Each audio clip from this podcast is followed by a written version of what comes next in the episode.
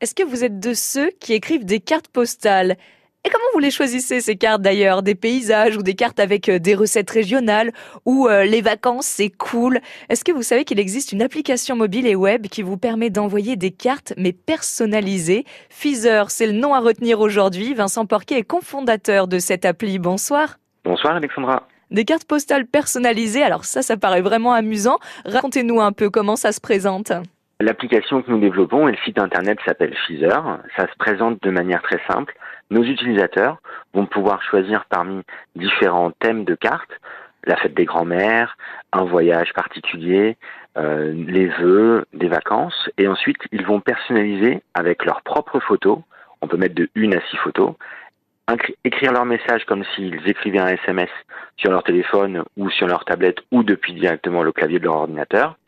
Ils signent du bout du doigt et nous nous chargeons de les imprimer chaque jour, de les mettre dans une jolie enveloppe et de les envoyer avec la poste pour qu'elle arrive directement dans la boîte aux lettres de leur destinataire. Ça, c'est chouette. Mais finalement, c'est quoi euh, l'avantage euh, vraiment d'utiliser Feezer plutôt qu'envoyer une, carte postale dite euh, classique? Alors, la carte postale classique, nous, on l'adore et on l'adorait. Et c'est pour ça qu'on a eu l'idée de Feezer elle a quand même quelques contraintes. Avec l'arrivée des réseaux sociaux, on en envoie un petit peu moins parce que euh, ça demande de faire un effort. Il faut aller l'acheter, il faut prendre le temps de l'écrire, trouver celle qui nous correspond. Et nous, on s'est dit, il faut absolument qu'on puisse le personnaliser, on prend de plus en plus de photos. Donc l'avantage, c'est que chaque carte, elle va ressembler vraiment à l'émotion et au moment que vous voulez envoyer et partager avec vos proches.